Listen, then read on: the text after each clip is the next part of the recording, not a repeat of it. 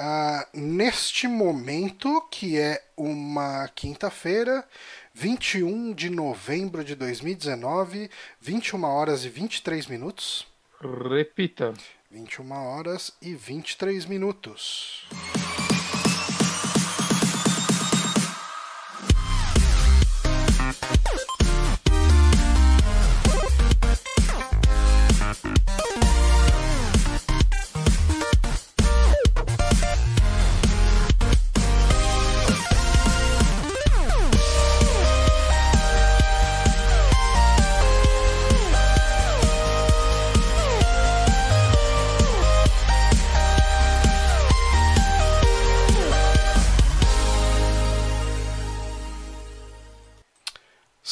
Estamos aqui ao vivo para mais um saque no Super Amigos. Eu sou Johnny Santos, estou com Guilherme Bonatti. Olá, e estamos aqui pela não, primeira vez no saque. O lindo que não se mexe muito no vídeo, Antônio Neto. Olá, boa noite a todos os envolvidos, Bonatti, Johnny, caros telespectadores. Telespectadores. Telespectadores que nos fazem lembrar dessa pessoa que é uma lenda desse veículo que é o Augusto Liberato, que está nesse momento é uma dúvida para gente se Sim. ele está vivo ou não, mas uh, a gente, neste momento, nessa quinta-feira, aqui às nove e meia da noite, a gente deseja toda a força para os familiares e para o Gugu e que ele supere essa, uh, que ele, enfim, que ele. Uh, a gente não sabe se ele faleceu ou não, né? Mas Exato. esperamos que não, esperamos que ele esteja bem. Cada cinco minutos é uma notícia diferente, né? Então. Pois é. É, é, é cara, é esperar a poeira baixar e o anúncio oficial. Né? Porque é. é aquela coisa que né, é realmente complicado. Uh, Gugu, Gugu, Gugu, cara, eu, apesar de tudo, eu não consigo odiar o Gugu.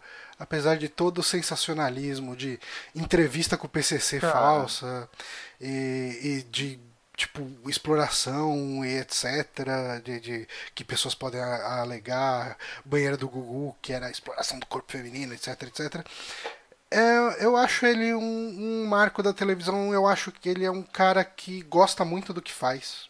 É. e sei lá eu desejo tudo de bom para ele e que enfim que, que dê tudo certo lá para ele. O Carlos Curono falou aqui do do Galvão Bueno também que quase empacotou aí né Sim, sim, caralho, né? Comeu uma comidinha afrodisíaca, o negócio fez o coração dele bater acelerado. Foi pro hospital, Galvão. Haja coração. Hoje foi um dia Desculpa. típico, cara. Oh, rapaz. Mas ele dia... sobreviveu, então pode ter piada. Pois é. Ele tá bem, ele tá bem. É, ele tá no hospital. Só não vai né? falar. Não, mas pelo que eu vi, ele tá, tá ok. okay. Já, só não vai fazer o jogo sábado, né? Porque. Da Libertadores? É, acho que é. Porque não é recuperação, né? Não é tapinha na bunda e vai voltar pra casa. Né? Exato. Né? Não, não, não, é, não é subemprego, o cara trabalha na Globo, né? Exato. mas ele, ele, vai sair dessa, ele já, já tá legal. Pois é. Uh, Neto, Neto, o que, que você pode falar pra gente, pros nossos ouvintes sobre você? Quem é você, Neto? Olha, eu acho que pode falar que ele é do Retro Games. É, Retro Games. É, ele grava bastante lá. A gente é dos bastidores ali do, do fórum Retro Games, principalmente. Uhum. Uh, o Retro Games ele tá fazendo um podcast já faz um tempo já. Não sei se já completou um ano. Se, às vezes já até já deu um ano, viu? Eu acho que já. Né? Acho que já. Já deve estar tá dando um ano do Fórum Novo. A gente sempre fala do Bonatti lá, mas eu acho que ele não participou ainda, então. Eu ainda não participei. Eu ia, eu ia participar do, de FPS dos anos 90 que ainda não aconteceu. É, a gente precisa. O Guito precisa perder o emprego e a gente. Eu, eu acho que foi no Retro Games que eu participei sobre RTS, né? Você gravou do Command Conquer lá, não foi? Eu fui a RTS em geral, né? Eu acho que foi. A gente falou de alguns RTS de maneira geral. Uhum. Uh, eu, mas eu agora estou em dúvida se a pauta era Command Conquer. Eu acho que a pauta original era Command Conquer, mas a gente desembestou de falar de outros também. Hum. É, o Command Conquer eu não participei, mas eu gravei uma vinheta. Então é. eu, não, eu não lembro muito bem de quem participou. Porque nem é, eu participei. É, eu lembro. eu lembro com certeza do Guito. E, mas tinha mais alguém. Agora eu não lembro quem era. Uh, mas enfim, não gente. Não era o Dope? Acho que era o Dope. É possível, é possível. O Dope é um cara muito entendido de RTS, então ele é um candidato participado. É, é bem, bem, bem provável, bem possível. Gente, uh, hoje foi um dia atípico para mim. além de todas essas tragédias envolvendo celebridades televisivas, porque hoje teve a famosa é, o famoso sorteio de vaga do condomínio aqui e eu me fudi. Então durante um ano eu estou fudido. Porque a, a, toda vez que eu falo sorteio de vaga, as pessoas como assim sorteio de vaga? Que aqui, como é, é, é prédio do Minha Casa Minha Dívida, as, as vaguinhas de garagem aqui são contadinhas. Tem exatamente uma vaga por, por apartamento. E mais do que isso, um, algumas das vagas elas bloqueiam outras vagas. Né? Tipo, tem, a maior parte das vagas são livres, mas você pode ter o azar de ser sorteado para ficar numa vaga uh, que vai ter um carro atrás de você. E toda vez que você precisar sair, se o cara estiver lá, você vai ter que dar um jeito de ligar pro cara, interfonar, ô, oh, tira seu carro. Daí o cara vai ter que descer, tirar o carro. Uma salva de palmas pro engenheiro da garagem. O problema é que não tinha espaço, mas o pessoal vai fazer aparecer esse espaço. É... Tinha um lugar aqui que era para ser um pomar no, no projeto original. Hum. Mas eles descobriram que a terra aqui é contaminada. Então não dava para plantar fruta porque ninguém ia poder. Quer dizer, dá para plantar fruta, só que ninguém pode comer.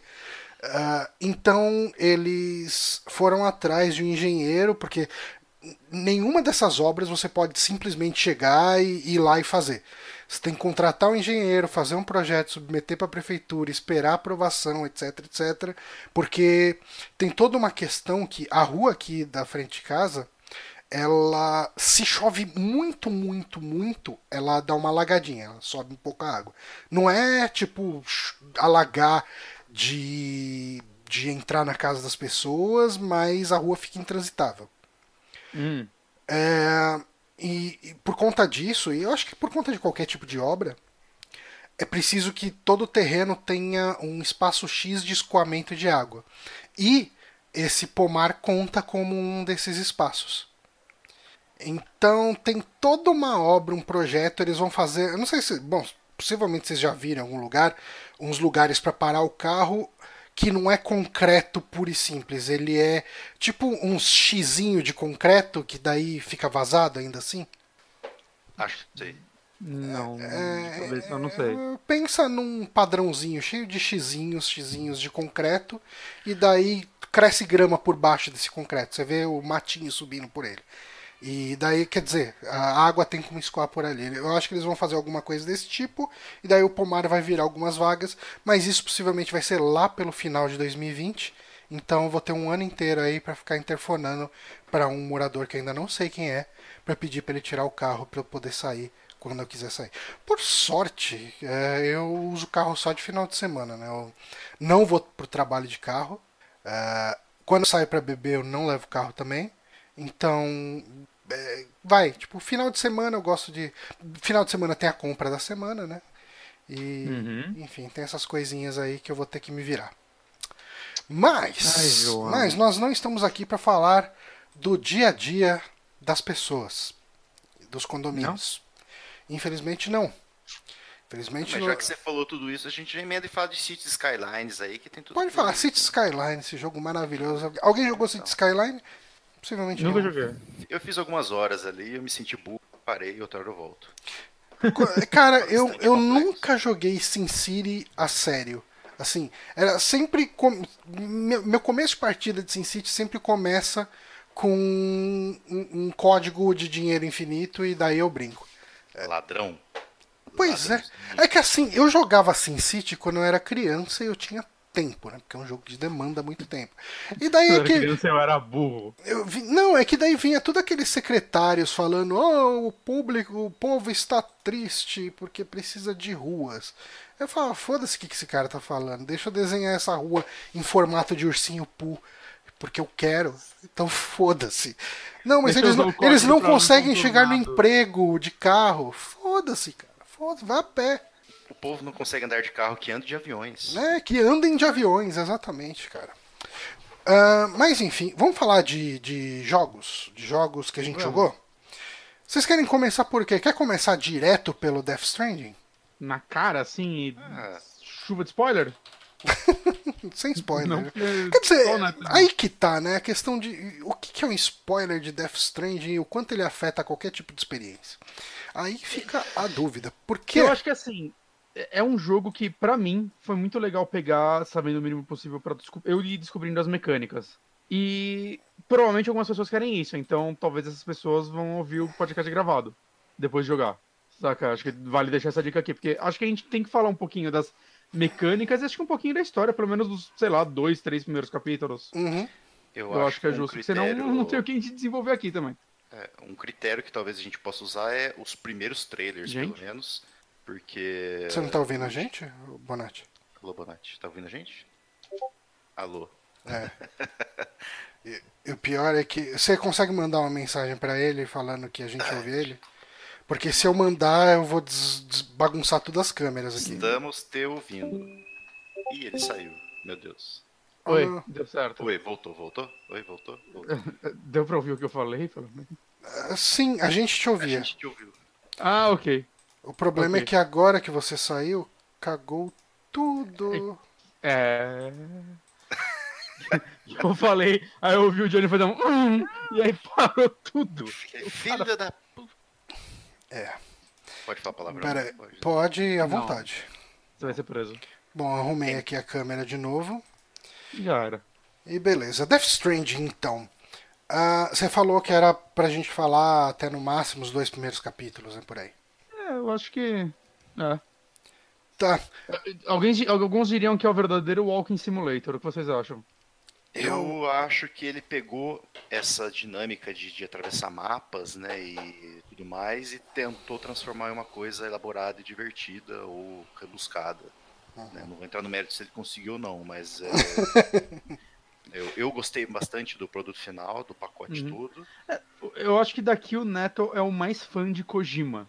Em geral, né? Cê- Dá pra ver na fotinha ali. É, é que na foto, a foto tá cortada aqui agora, mas. é, sim, ele. Na, pera, eu, eu Você tinha. pegou o Play 4 por causa desse jogo, basicamente. Tem outros jogos, mas foi por esse jogo. É. não Vou deixar aqui vou a foto do, do, do Neto com a camisa da Kojima Productions. E o então Bonatti pra... que me comprou. Muito obrigado, aí. Aí, ó. E aí dá pra dizer que você tinha expectativa alta se você fez uma coisa dessas. Você acha que com, condiz com sua expectativa o que o jogo entregou? Ele você você se sentiu completo jogando ele? Valeu a pena? Cara, eu acho que assim, eu acho que se tratando de Kojima, quem conhece a história dele é, desde antes de, de fazer jogos, desde fazendo jogos, a pegada dele é criar coisas novas, é criar histórias, é criar universo. Uhum. E isso tá 100%. Isso eu não tenho nenhuma crítica a fazer, né? E Uhum. geralmente as, as discussões mais acaloradas estão no, no gameplay, nos controles, né? Sim. Eu acho que a partir do momento que ele tentou fazer alguma coisa bem diferente, que talvez não tenha muitos paralelos, né, difícil né, de você encaixar como o Walking Simulator, ele não tem um foco tão grande no combate que nem tinha um Phantom Pain. Uhum. Porque a expectativa é assim, ah, o cara matou em cheio no Phantom Pain, ele vai repetir. Não é o caso, não tem nada a ver com o Phantom Pain, embora tenha É. similaridades na estrutura do, né, da- do controle de um, first, de um third person ali.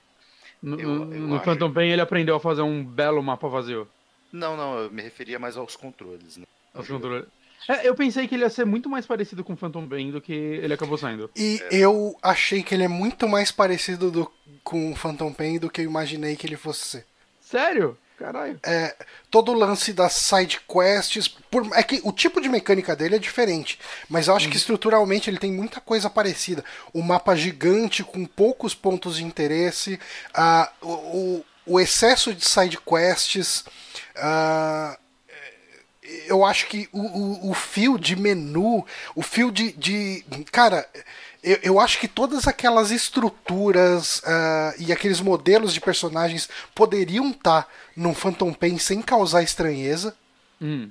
Sabe? Eu, eu não tô falando que ele é uma continuação espiritual de Phantom Pain, não, porque ele tem. Ele é muito diferente de Phantom Pain. Mas no que eu esperava dele pronto, ah, eu não esperava que ele fosse entregar um jogo com tantas similaridades estruturais ah, com o Phantom Pain como ele tem.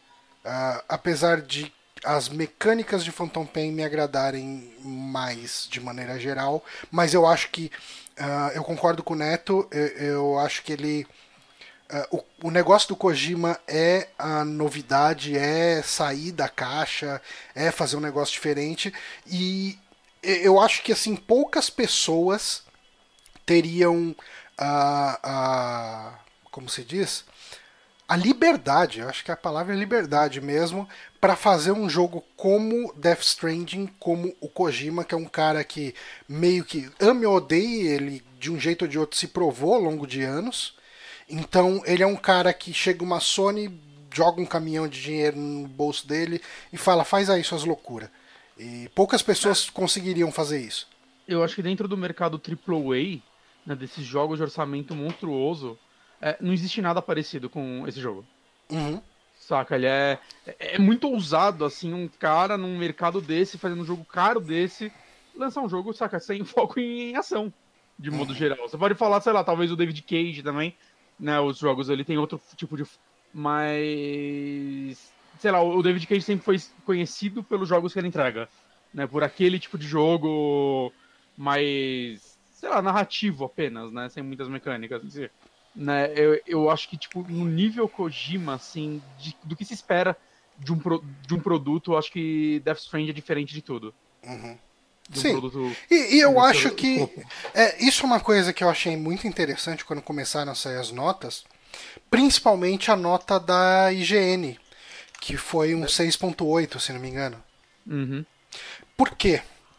Uh, um jogo, um jogo que todo mundo dá 10 de 10, ou 8 de 10, ou 9 de 10, eu não sei se você concorda comigo, ele vai ser um jogo que entrega o que tá todo mundo esperando e ele entrega isso de maneira excelente. Sim, tipo Breath of the Wild. É, o Breath of the Wild, ele ele tem novidades. Tem mas eu acho que ele prima mais pela excelência em fazer o que outros jogos de mundo aberto, de ação fazem, do que pela por uma novidade completamente fora de, do que tudo, do que todo mundo está fazendo na indústria dos games. Eu acho que dentro do que de jogos de mundo aberto, Breath of the Wild entregou muita coisa nova, assim, mecânica, saca? O tipo de liberdade que ele entrega de você poder escalar qualquer coisa, é, sim. saca? pular de qualquer lugar então, do mapa. Mas isso tudo eles tinham mostrado na E3 quando tava, tipo, seis horas jogáveis pra galera. Então eu acho que todo mundo já tinha uma expectativa. Mas, mas eu acho que. pegou o que a galera esperava de forma incrível. Mas eu acho que isso é, é, é. eu acho que mesmo isso que você falou. Eu, hum. eu, eu acho que acaba sendo uma questão de excelência naquilo que já foi feito. Por exemplo, o, o Skyrim, de certa forma, o horizonte que você olha, você consegue alcançar. Sim, sim. E o, o Breath of the Wild, ele vai além, vai. Tudo que você olha, você consegue escalar, consegue subir, consegue chegar. É, ele é, é, é para mim, particularmente, é muito mais gostoso explorar o cenário em Breath of the Wild do que em Skyrim. Sim, uh... porque é o que ele quer entregar, né? Acho que ele quer entregar então... uma movimentação uma liberdade diferente. Mas aí eu volto para a questão do Death Stranding. O Death Stranding é um jogo que tenta muita coisa nova. Algumas pessoas Sim. podem questionar o quão novo é isso, porque vai falar que tem um ou outro jogo indie que faz uma coisa mais ou menos ah, parecida com isso aquilo. Mas se a gente chegar e pegar dentro de, de AAA, ele, cara, ele tem uma assinatura muito forte. E quando um jogo tem uma assinatura muito forte de uma coisa que não é o padrão, Uh, para algumas pessoas aquilo pode simplesmente não bater. Então eu acho completamente uh, aceitável que um reviewer vai pegar esse jogo e vai falar, cara, eu achei chato. E, e ok, porque eu não vejo Death Stranding como sendo um jogo para qualquer pessoa. Sim. E... Assim como um... eu vi muita gente na época que saiu o Shadow of the Colossus, muita gente reclamando disso que ah, é um grande mundo vazio onde você demora muito para chegar em algo para algo acontecer. É, não tem nenhum Saca? inimigo no meio, você só enfrenta chefe. Quando quando para mim Shadow of the Colossus tivesse inimigos no meio, ele ia arruinar o jogo. Ele é bom uhum. por isso. Uhum. Né? Eles são 16 boss battles. E eu acho que Death Stranding, se ele tivesse lotado com mais coisas para fazer, ele não seria esse jogo. Ele não que é o que eu tô gostando muito, eu tô adorando esse jogo, uhum. né? Mas se, se, ele inventasse muita moda no meio, colocasse. Eu, eu, eu, já tiraria as mulas do jogo, saca? Eu já não gosto muito deles. Uhum. Né? Mas dito isso, assim, eu acho que se ele tivesse de inimigo e vamos botar mais ação, ele seria mais um jogo. Uhum. Eu acho que a galera ia esquecer dele mais rápido. É, e... eu, eu, eu acho que a parte que mais me incomoda nele são os BTs. Nossa, eu adoro os BTs. É, eu, eu passo raiva nisso, assim. É... Não, eles me deixam muito tenso de uma forma que eu, que eu gosto. É. Então, e eu acho que isso casou. Vocês dois gostaram muito do jogo, eu tô descobrindo o jogo. É, eu, eu, eu, tipo, no feriado, assim, vai, eu joguei 12 horas em dois dias, saca? Uhum. É, eu tô realmente. Eu, e eu só parei porque, tipo, não, calma. Mas eu, eu tô gostando muito dele, assim, ele dá. Ele é meio relaxante para mim, da forma, de uma forma gostosa. E o loop dele, de, tipo, ah, só mais uma entrega me pegou. Hum, é, eu. É, para mim. Então, o que, que tá acontecendo para mim? Eu, quando peguei esse jogo, eu tive alguns contratempos na minha vida. E então uh, eu tive, cara, pau de sistema no, no, no, trabalho, que eu tive que ficar fazendo hora extra. Uh, eu tive algumas coisas que eu tive que. Uh, assim. Uh, teve falecimento na família que eu tive que apoiar a minha esposa de certa forma, então eu não podia chegar aqui ficar jogando ele, eu tava do lado da minha esposa uhum. ali e tal. É... Uma série de coisas que eu chegava e eu não tinha como chegar e me concentrar no jogo. E isso impactou diretamente a minha impressão do jogo nas coisas que ele faz de. Uh, não vou falar de errado, mas nas coisas que eu não gosto. Porque eu acho que a coisa que mais me incomoda nele é o excesso de exposição sem contexto. Ah, isso daí a gente pode falar, eu não gosto também. É, eu, eu, eu, tenho problemas com a narrativa desse jogo. eu, cara, meu, tem uma hora que eu, eu, cheguei aqui, eu falei, puta, deixa eu jogar um pouquinho. Né? E daí eu sentei e falei, vou fazer uma entreguinha aqui, ou não sei o que e tal. Fiz uma entrega da história, cara. Você chega lá e entrega, beleza. Aí aparece um dos caras lá que recebe e fala uma pá de coisa que, tipo, você aproveita meia dúzia de, de palavras ali do, de meia hora que o cara falou. Aí depois, assim, o cara sai, entra uma, um outro holograma falando coisa com você. Daí depois entra um outro holograma e falando mais coisa com você. Você fala, cara, eu só queria jogar um pouquinho, assim. Eu não tava para isso tudo. Cara, tem uma coisa que me incomoda demais, que de tempo em tempo você tem que ir lá tomar banho, e daí isso te dá lá munição, enfim, é uma das mecânicas do jogo. Mano, você vai tomar banho, tem quatro cutscenes no você banho. Tem que pular individualmente. Você tem que pular cada uma delas. Fala, caralho, mano, qual é que é desse cara, velho? Por quê? Eu sei, pula, eu sei que ele queria muito aproveitar o Norman Reedus pelado o máximo que pudesse e ele acha um despautério a gente pular cara. isso. Mas, porra. Uma véio. hora depois que esse jogo sair no PC, a gente vai descobrir se ele modelou. Desculpa, cortou quando você falou modelou. Uma hora depois desse jogo sair pra PC, a gente vai descobrir se ele modelou ou não a piroca dele, né? Ah. Enfim. o ensino modelou, os mods vão inserir uma piroca. Ah, ah mas é muito fácil. Mas, Neto. Uh... só, que, só, que, os mods vão trocar ele pelo CJ, né? é, eu quero. É, eu queria saber do Neto o que, que ele acha disso tudo que a gente tá falando aqui. Ah, o acho... Neto já terminou o jogo, certo? Sim. É, eu vou, eu vou tentar só complementar o que vocês falaram, porque se deixar na minha mão, começar a comentar coisas que talvez não sejam devidas agora. Mas hum. uh, eu não sei como é que eu posso explicar sem né, tentar estragar a surpresa, assim, em termos de mecânica, né? Limitando a mecânica.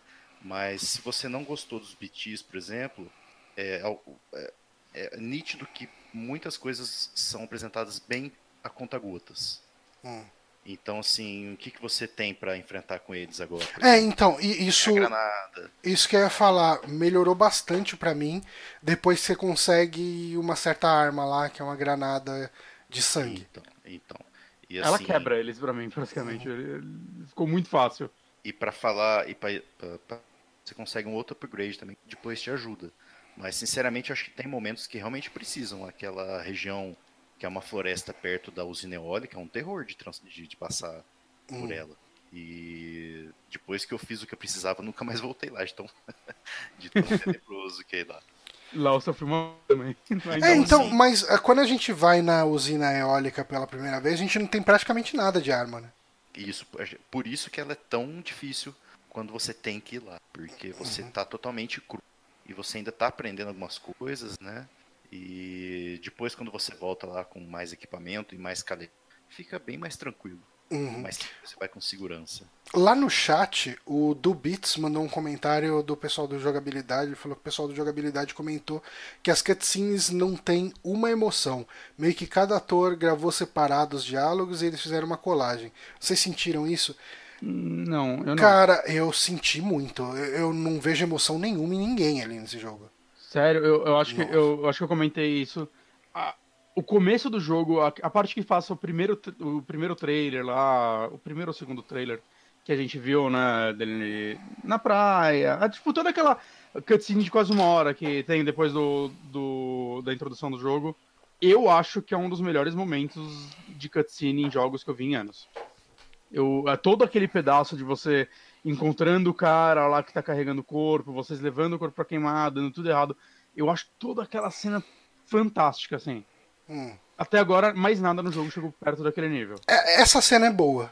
Essa é mas... é muito bem dirigida. Tipo, mas, cara, todas as cenas de diálogo que você tem ali do pessoal falando. Cara, nossa, mano, que, que, que personagem que eu me importo menos que é o Sam, cara.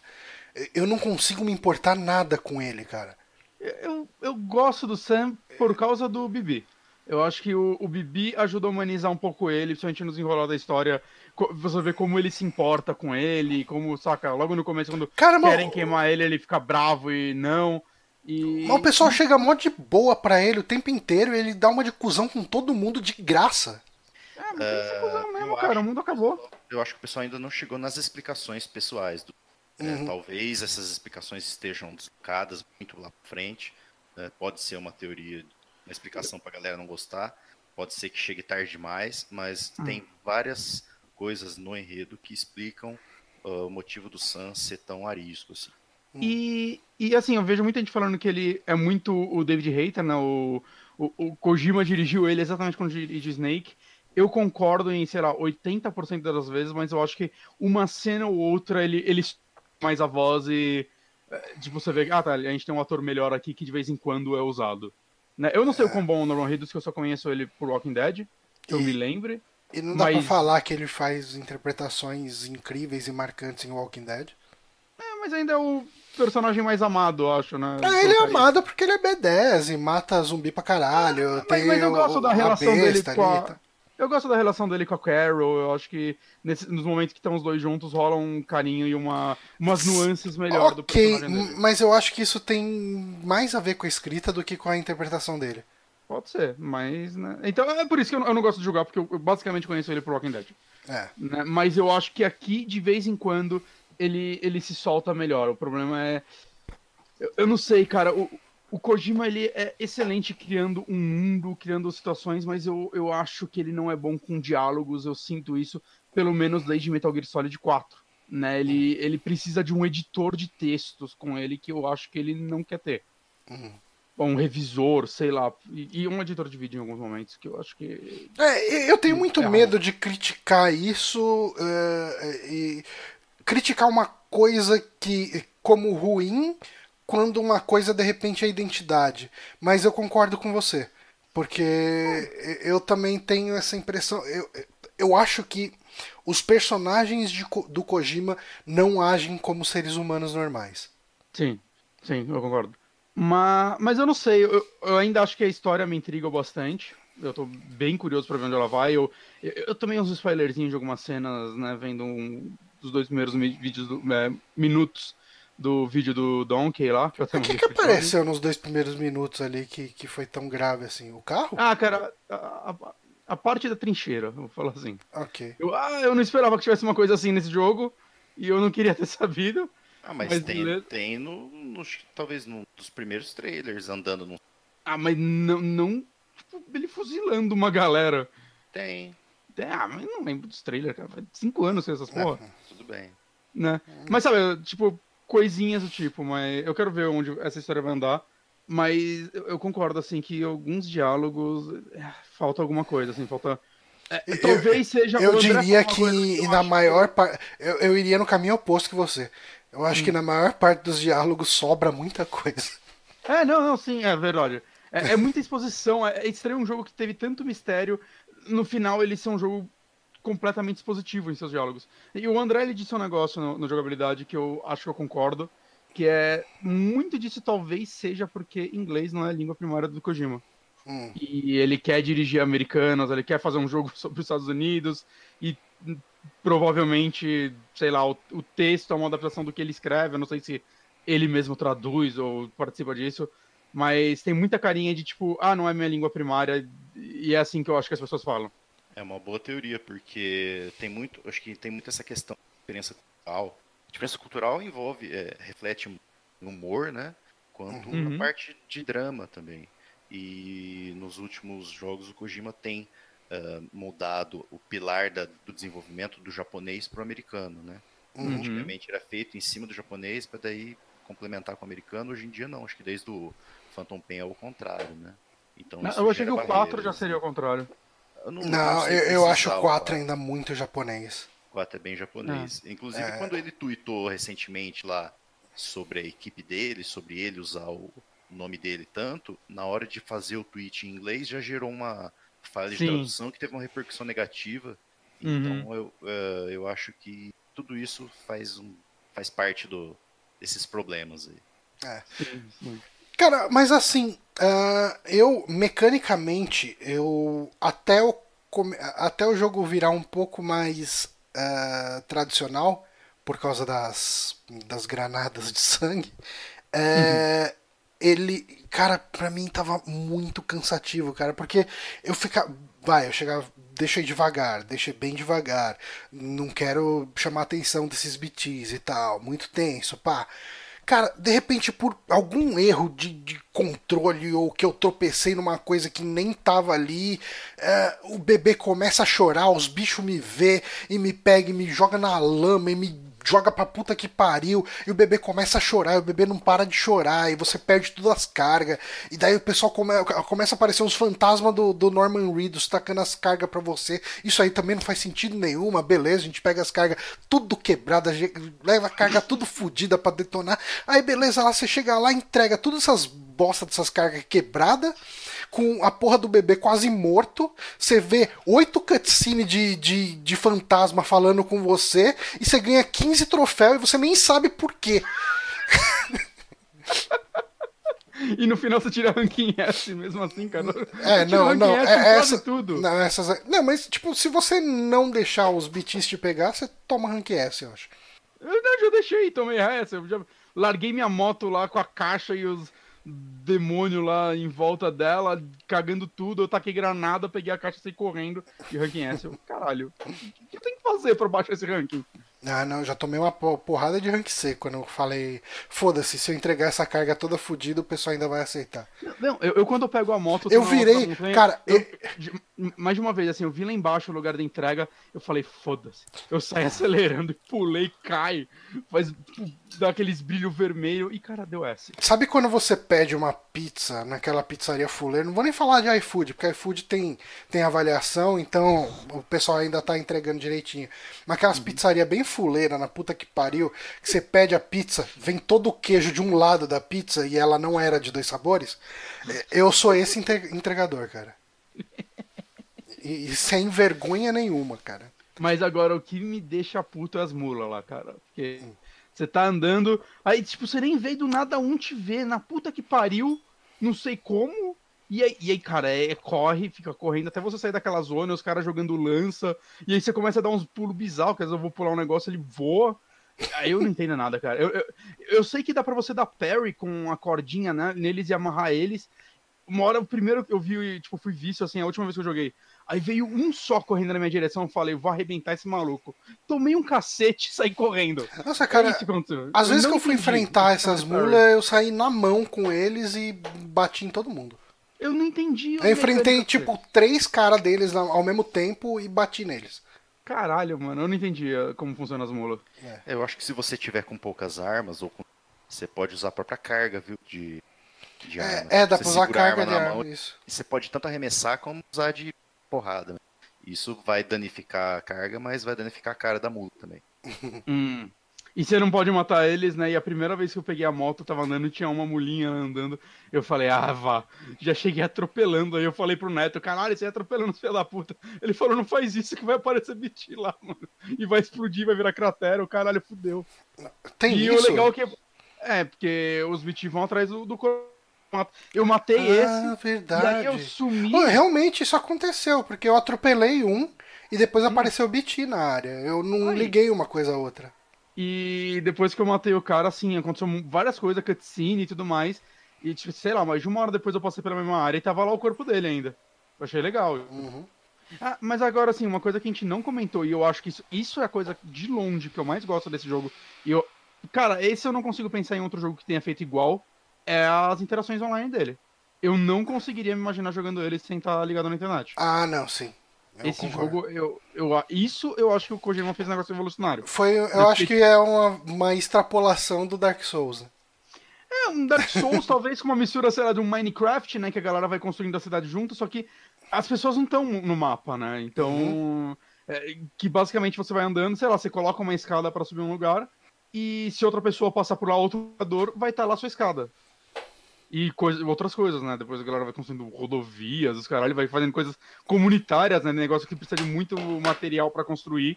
Vai todo mundo colocando um pouco e no final você ajudou a pessoa a construir uma ponte ou algo do tipo. E, cara, isso é muito legal.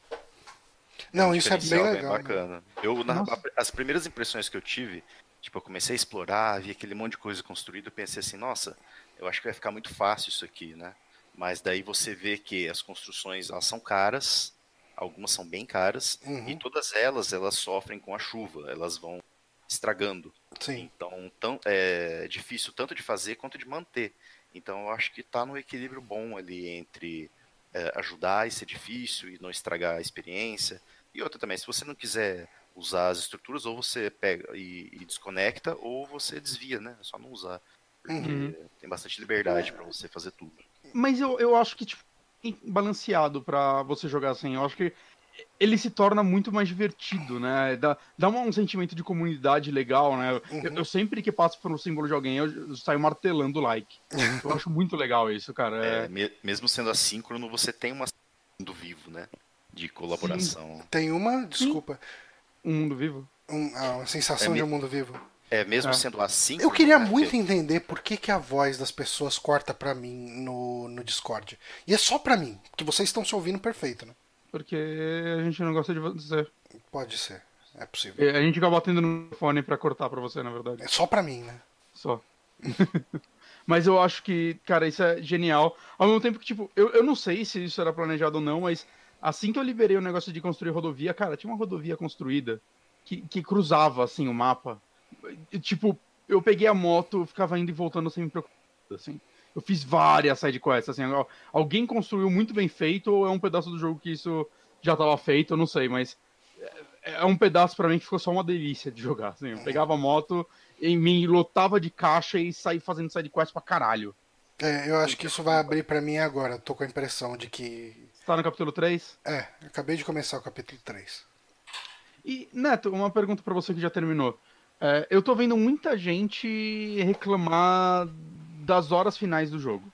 Falar que começa a querer explicar tudo e ou não é legal ou não é explicado de forma legal. Você que terminou, o que você achou das últimas partes do jogo e de é, como então, rolou?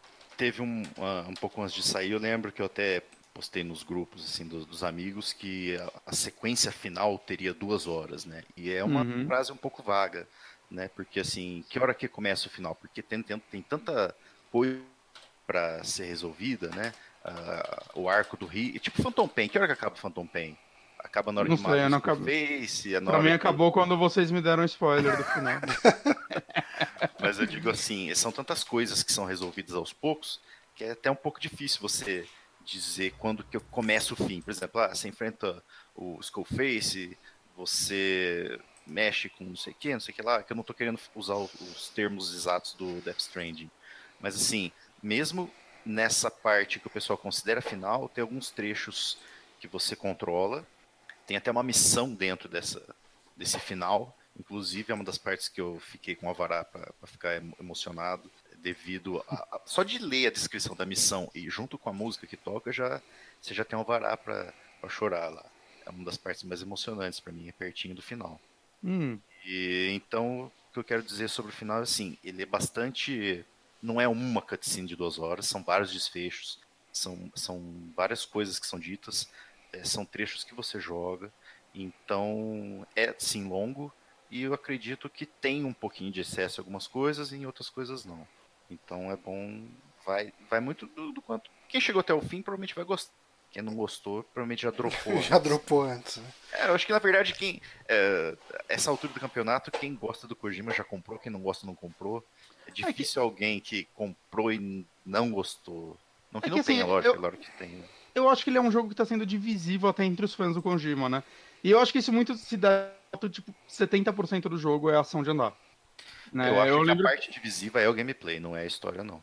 É, porque assim, é, eu pensei muito em Breath of the Wild enquanto eu jogava esse jogo, porque também é um jogo que você passa muito tempo andando e sem fazer muita coisa, só, ah, olha aquela montanha, vou até ali. E, saca, eu ignorar tipo, boa parte das vezes e tal. Só que o lance é que ele é um jogo que tem muitos sistemas, né? Enquanto o Death Stranding, não tantos, né? Ele, ele faz uma coisa muito bem. Eu acho que toda a mecânica de locomoção dele é excelente. Mas se você não gostar dela, não vai ter jeito. Você não vai conseguir gostar do jogo.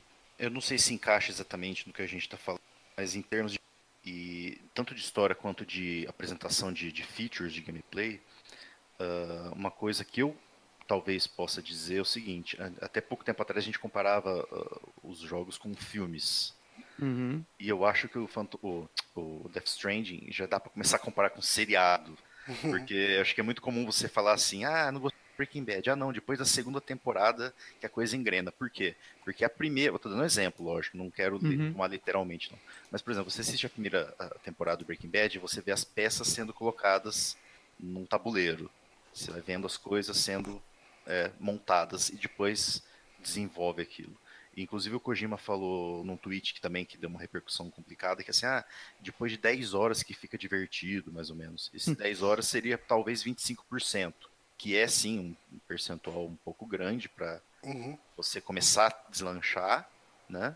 Mas eu acho que muito do problema é as pessoas. Mas eu, eu achei muito honesto dele ter feito esse tweet e eu concordo muito.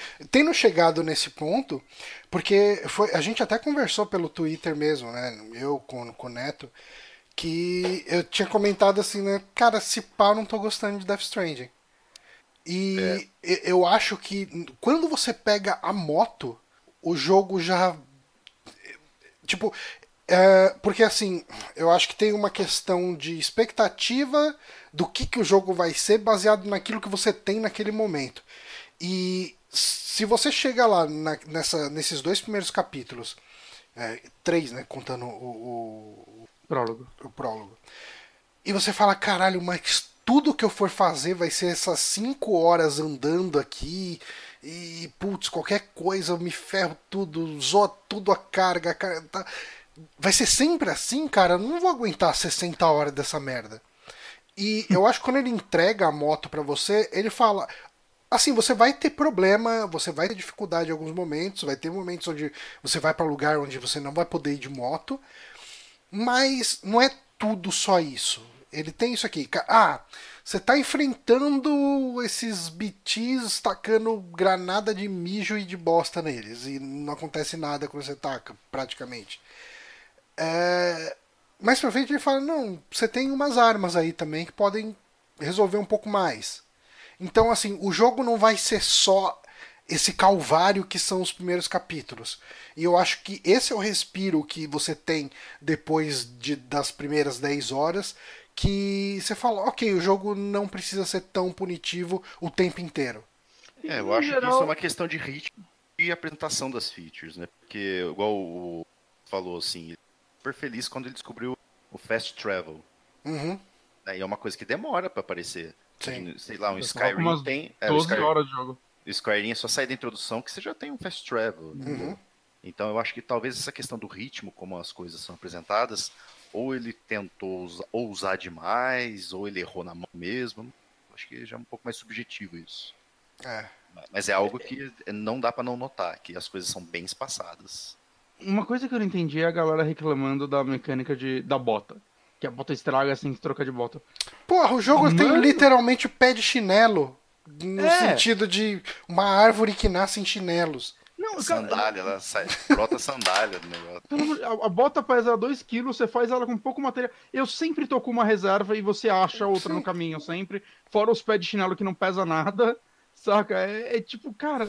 é- eu nunca passei pela situação em que isso foi um perrengue pra mim. E ela dura bastante. Uhum. Eu, eu eu não entendo, cara. Aí eu já acho que tá querendo caçar coisa pra reclamar. porque- Dessa, dessa parte de survival, a única coisa que eu tenho muita. Não, não é reclamação. A coisa que mais me afeta na parte survival é o fôlego.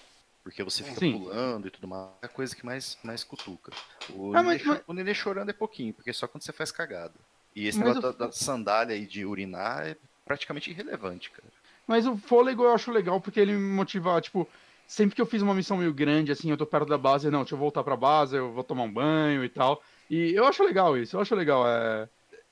Você vai liberando novas ceninhas lá dentro e tal, Sim. você vai interagindo com as coisas. Embora já repetiu cena pra mim, uma cena no- do Bibi, mas é, é bem legal isso, eu, eu gosto. É, é, sei lá, eu gosto de, dessas imersãozinhas em jogos, então pra mim é, ok, fiz a minha missão, agora deixa eu, eu descansar essa noite, saca? Uhum. Porque reclamar da bota e, e não reclamar do resto é um pouco estranho, né?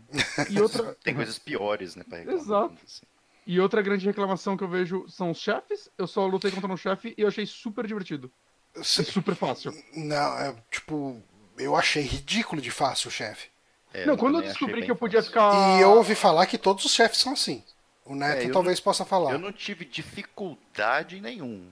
Eu não, eu não É. E- enrosquei nenhum. Eu acho isso muito broxante quando você vem num histórico de chefes tão criativos que Hum. o Kojima tem com Metal Gear Solid, cara. Mas visualmente eu achei o chefe bem legal. Não, visualmente beleza, mas, cara, é só tacar granada de sangue neles e eles morrem. Tipo, Olha a granada de sangue, né? Ah, é, mas mesmo assim, eles não oferecem. Eu não cheguei nem perto de ficar morto, sei lá, de. de... Sim, sim, não, achei super fácil. Aham. Mas eu, eu, eu me diverti mesmo assim.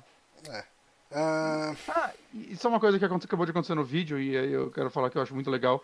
Eu gosto de como o mapa funciona. Como ele não te dá um caminhozinho GPS.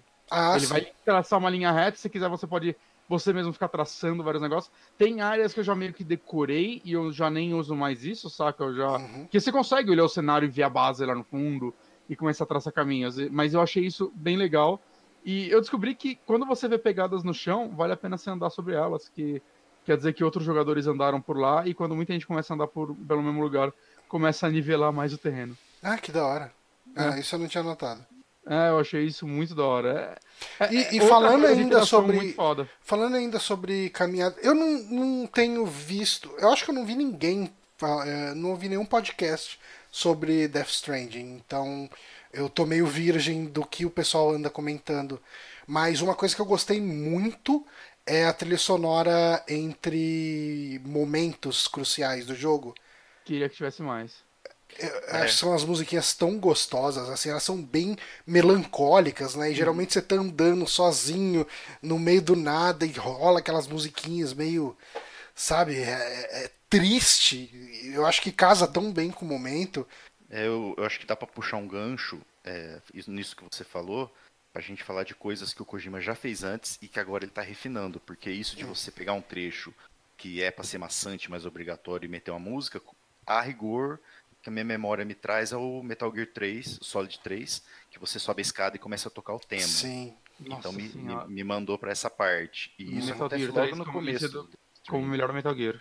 Então, aí isso no Death Stranding é feito em, em é, em vários momentos de maneira muito boa também.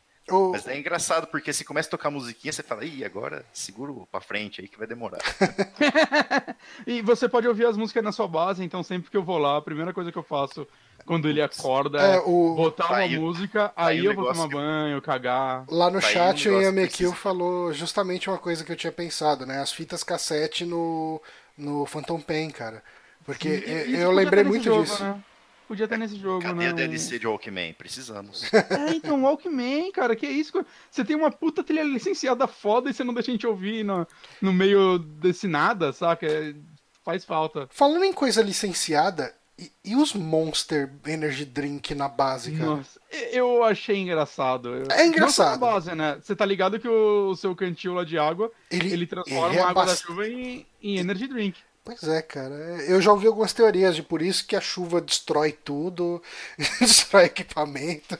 tá chovendo a porra do, do Monster nas malas, não tem como aguentar, cara. Eu acho que esse é o tipo de patrocínio. É tipo o, o- a, cueca no De Volta para o Futuro. É, é tipo Doritos no, no 3, né? No, Acho que é o, é o Walker, né? é no Peace Walker, né? É, eu, eu, eu acho que esse tipo de jabazinha legal é. Eu prefiro o Kojima fazendo um- um- uma licencinha aí com a Monster e ganhando uma graninha aí do que tendo que colocar uma microtransação no jogo, saca? Ah, sim. Ele achou uma forma mais legal. É, é, o. Cup Noodles no, no Final Fantasy XV, que eu vi muita gente reclamando de. Ai, eu comprei o jogo pra jogar uma missão de propaganda. Cara, eu achei tão engraçada aquela missão.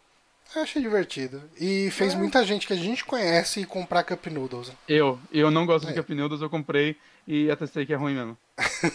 Mas eh, me vendeu um. Puta. Cara, e, e essa mecânica de você tá andando e ter que ficar controlando o equilíbrio o tempo inteiro? Gosto. Gosto, mas normalmente eu seguro os dois botões ao mesmo tempo, aí você quase nunca cai. Você só anda mais devagar. É. É, eu acho que isso é, foi talvez a parte que eles mais trabalharam, porque você Ah, influencia isso da maneira como você coloca a carga no corpo. ah, você vai ganhando exoesqueletos que têm várias utilidades e um deles é, é mais para ajudar nisso. Ah, legal. Você ganha. É, imaginei que fosse ter algum upgrade nessa, Tem. nesse sentido. Pernas mecânicas tem três tipos. E também tem um tratorzinho, acho que tem nos. nos Eu vi algum vídeo com, com, É com um, isso. tra- um tratorzinho que, que, que, que você amarra em você e ele vai flutuando atrás de você. ah sim, um, um cachorrinho que vai atrás de você. e já vou avisando que dá pra usar ele de skate também. Aí. Você Ok. sobe nele e desce tipo Charlie Brown, lá, assim. No chorão. Mas assim, cara, ah, fazendo aí um, um resumão então, é, eu comecei. ah, eu, eu não tava numa boa fase quando eu comecei a jogar ele. E eu tava começando a ficar muito arrependido de ter pego ele em vez de Star Wars. Hum, Ahn, Star Wars é bom, né? gente- tá, tá, parece bom. Aí ontem a gente teve um feriado, né, na quarta-feira. Eu joguei um pouco mais, cheguei mais perto. Cheguei no terceiro capítulo, mas o, o final do segundo capítulo já me deu um fôlego no jogo e já me fez começar a gostar mais dele. Eu não tô me importando nada com a história dele até agora. Eu não tô conseguindo me importar com a história. Ah, eu não tô conseguindo me importar com os personagens.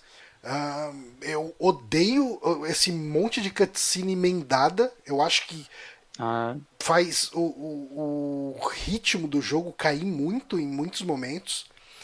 Mas ah, eu devo jogar ainda mais um tempo. Eu, ah, ah, o ponto que eu tava de estar quase dropando, meio que foi. Sabe quando você tá quase caindo no jogo e você aperta o R2 e deixa apertado e você retoma equilíbrio? É como eu tô me sentindo com esse jogo agora.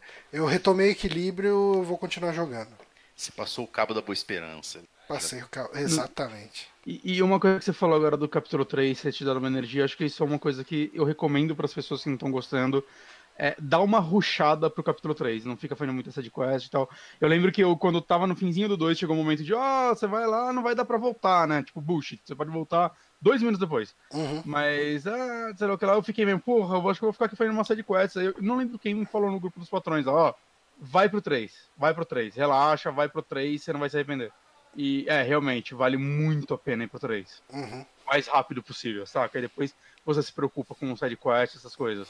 Eu acho que ele é um capítulo que dá um up legal assim no jogo em vários pontos. Eu acho, E eu acho que Metal Gear Solid 5 me deixou calejado pra side quest, no sentido de que eu não vou ficar fazendo side quest. É que eu acho que as recompensas das side quests nesse jogo às vezes vale a pena. Hum. Saca? Tipo, dependendo da base que você vai aumentando o nível e tal, você vai, tipo, sei lá, você tem essa granada, você vai aumentar o nível da base que te deu ela, ela vai te dar o nível 2 dessa granada. E eu, porra, eu quero o nível 2 da granada, eu quero que seja a granada mais foda. Ok. É o esqueleto da perna também. Eu, eu- quando eu achei o lugar que pegava ela, que é a basezinha do Junji Ito, por sinal, Uhum. eu. Porra, eu, eu vou ficar aqui um tempo pra pelo menos subir mais um nível disso e eu ter já a perninha nível 2. E eu fiquei. E eu tive muita sorte que tinha muita caixa jogada lá de jogador que, sei lá, cara, só abandonou a caixa lá. Ah, Então eu nível muito rápido lá, mas. É, eu não sei, eu, eu, eu me sinto recompensado quando eu faço side quest nesse jogo. É? Eu eu- cada uma que eu faço, eu vou sair melhor pra próxima quest. Eu tô sentindo o jogo ainda, no geral. Uhum. E o Neto, você vai jogar 500 horas que nem o Phantom Pain? Da Phantom Pain passou das 600 já. Mas eu não sei quanto que vai dar o, o, o Death Stranding. Eu tô animado ainda, eu tô fazendo game, eh, tô descobrindo coisas novas, lugares novos. Depois do post-game que eu fui descobrir pessoas famosas no mapa. Ainda tô me divertindo. Eu não sei se falta alguma coisa muito extraordinária que dá pra descobrir ainda, mas enquanto tá divertido, pra mim, eu vou continuar ainda. Esse, eh, jogar esse jogo me deu uma vontadinha de voltar pro Phantom Pain. Talvez seja o momento de terminar ele. É, né? Você não terminou, você podia terminar ele. Funciona bem. É, eu, tava no, eu tava no capítulo 2 já. É. Um pouquinho avançado no 2. Talvez mais umas 50 horas eu terminava. Uhum. Pode lembrar os gameplay, né? É. Tá. Bom, vamos pro próximo jogo. Eu acho que eu vou falar de um joguinho que eu joguei. E o Papai Platina, nosso querido amigo, ele indicou um site pra gente que chama E ele funciona tipo um terminal, esses sites de pegar key pra jogar jogos. Só que eh, ele, ele- segundo o anúncio dele mesmo, ele funciona sem harassment, sem humilhação, vamos colocar assim. Por quê? Você cadastra a sua conta do YouTube. Uhum. Você tem, por exemplo, o, o Super Amigos tem 2 mil seguidores. Ah, você tem 2 mil seguidores, esses são os jogos que você pode baixar. Não precisa pedir key, não precisa fazer nada. É só ir lá e baixar. Ok. Você não tem que ficar pedindo key pra alguém, pra pessoa falar, ah, não tem mais, ou seu canal não é importante pra gente. Então, tipo, tá meio que nessa, assim. é, O primeiro cadastro que eu fiz foi com o canal do do The Backtracker, e como acho que ele tem, sei lá, uns 400 assinantes, ah, o número de jogos que ele libera é bem menor. Uhum. E daí nessa eu peguei um joguinho lá que chama The Strange, que ele ele lembra muito um outro adventurezinho de terror, que ele é 2D, eh, pixelado. Eu não vou lembrar, não sei se você lembra de um jogo que o cara tem um como se fosse um, uma máscara cirúrgica na cara. Jesus, o... Dois... eu não tô lembrado da máscara, mas eu tô pensando naquele Home, Não, Lone... Lone Survivor. Survivor. É. Então é esse. Ele- é meio que o Silent Hill 2D. Isso, ele tem um climazinho mais ou menos ah, do, do, Lone Survivor. Lone Survivor. Mas, cara, assim, na história desse jogo você joga com, com esse carinha aqui, acho que é Price o nome dele. E ele é um cobrador de um escritório. ah, enfim, os cara, ele faz cobrança de dívidas pro pessoal. Hum. E geralmente pessoas que precisam sair das suas casas porque, enfim, por motivos, vai, a pessoa está devendo dinheiro ou vai ter construção ah, no lugar onde fica a casa dele, ele vai lá e fala, ó, então você tem um mês para você sair, você tem que sair e tal. Cara, agora você é um carteiro. É. Não, você já era um carteiro no jogo anterior que a gente tava falando. É, nesse, então. nesse aqui também. Mas, ah, nesse jogo, ah, daí você tem é, três pessoas que você precisa fazer esse tipo de, de informação. Você com- é, conhece um pouco mais sobre a história de cada pessoa. E ele é um jogo de terror. E aí tá o meu problema com esse jogo. Ele não tem motivo nenhum pra ser um jogo de terror. Tudo que tem de terror nele é extremamente jogado e não faz sentido com o resto da história. Você você não tá morto entregando carta no outro mundo? Não, cara, tipo, a, a- a história do jogo é assim, existe um dilema desse cara, porque ele fala, putz, cara, eh, essa senhora, ela não tem pra onde ir, eu vou expulsar ela da casa dela e não sei o quê. E de repente você vê um cadáver na casa. E não, era só a imaginação dele, não tem cadáver. E daí você chega em casa, você tá se sentindo culpado porque você tá fazendo um trabalho que é ruim, não sei o quê, e de repente você vê seus pais comendo um cadáver. E não, era só sua imaginação. E, cara, é, é jogado desse jeito que eu tô falando. Cara, olha, o nome do jogo poderia ser Porque Sim. É. É assim porque sim. Pois é, cara, eu. Assim, eu gostei muito da arte dele. Eu achei essa historinha uh, do cara com o dilema moral dele, porque tem toda uma promessa dele virar sócio no escritório que ele trabalha, uh, se ele terminar os trabalhos que ele tem para fazer e tal. E ele fica nesse dilema moral de, putz, mas será que é certo o que eu tô fazendo? Será que não é? E, e beleza. Isso é, isso é bacana no jogo, mas eu não consigo entender por que, que esse é um jogo de terror. Eu não consigo entender o que passou na cabeça das pessoas que estavam fazendo esse jogo. Da pessoa, acho que ele é um jogo de um cara só. Eu não consigo entender o que passou na cabeça do cara que virou e falou: não, isso aqui é um jogo de terror. Ele tem que ser um jogo de terror. Eu acho que ele queria fazer um jogo de terror e ele não tinha uma justificativa para isso. Ele queria e não conseguiu, né? É, é cara, é, é, o que eu consigo pensar. Nossa, porque... imagina se é um jogo que você é um entregador, mas do nada uns cadáveres, vai ser muito louco. Aí é... é isso. É.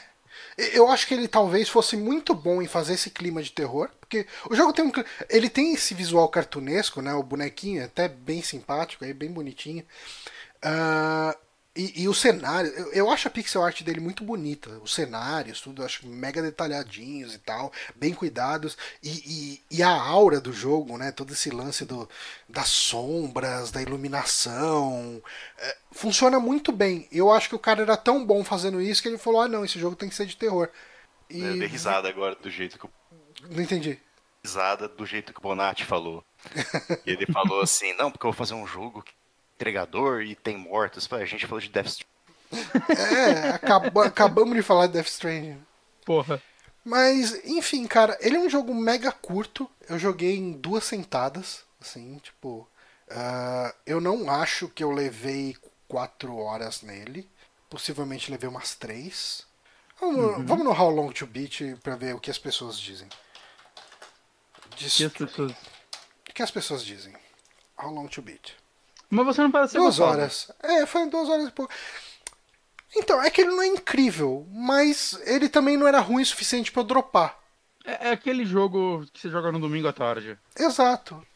É que assim, por que, que eu fui jogar ele? Eu falei, cara, eu tô muito cansado pra ficar me metendo nos lamaçal do Death Stranding e ser puxado por aqueles bichos e ter que ficar pegando mala quebrada e carregando as malas a pé. Ainda, ainda não tinha pego a moto e tal. Eu falei, eu quero jogar outra coisa. E daí, você sabe o que, que me chamou a atenção nesse jogo? Uh, semana passada, o, eu, tinha, eu sigo o Dudu Torres no Twitter, no Instagram, e ele, ele foi o cara que fez a capa do Odalos. Sim. E ele fez a capa desse jogo pro Limited Edition da edição física dele. Ah, que da hora. E eu achei muito estranho, porque eu, eu tô muito acostumado a ver os desenhos do, do, do Torres. Uh, umas arte grotesca, monstro, né? Muito essa parada. E como. Eh, e a arte. Não vou falar que era uma arte fofinha, mas era fora da zona de conforto, pelo menos do que eu conheço dele. Uhum. É, o Dudu ele faz muita arte de terror ali, mas ele fez o. Fez o. o Blazing Chrome. Ah, o Blazing Chrome. Sim. Ah, sim. Sim, também, o Blazing Chrome. E Cara, uh, aí assim, como eu lembrei, de, eu entrei lá no site, né, no Uvit, e vi esse jogo, eu falei, ah, o jogo que o Dudu fez a capa. Daí, por isso que eu baixei até. Uhum. É, assim, cara, é, é, muito difícil recomendar esse. Esse jogo tem para Android também. Tem, é, eu joguei no Play 4, né? Mas tem para PC, acho que tem para Xbox. Uh, é fácil achar ele. Eu imagino que ele seja bem simples porque ele foi pensado também para Android, né, para plataformas móveis aí, iOS e Android.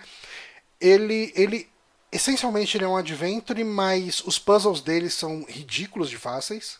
Uhum. É, então não chega a ser um grande desafio. A historinha dele é bacana. A única coisa que me incomoda é eu, ele não tem qualquer motivo para ser de terror. E ele é. Mas, hum. enfim, fica aí o meu alerta. Numa promoção da, do Google Play, que ele tiver tipo um, dois, três reais, vale a pena. Esse jogo vale um real. Esse é o. é, porque, assim, pensando em jogo de celular, no valor de jogo de celular e nas uhum. promoções que acontecem com o jogo Mas ele tem pra console, né? Tem. Eu imagino que o preço dele. Vamos ver no Steam, vai. Uh, loja, explorar. É assim que funciona o Steam, né? Uhum. Buscar na loja. Distrent. Tá 10 reais. Hum. Então na Black Friday vai estar tá 6. É, de repente na, na Black Friday vale a pena. Caralho.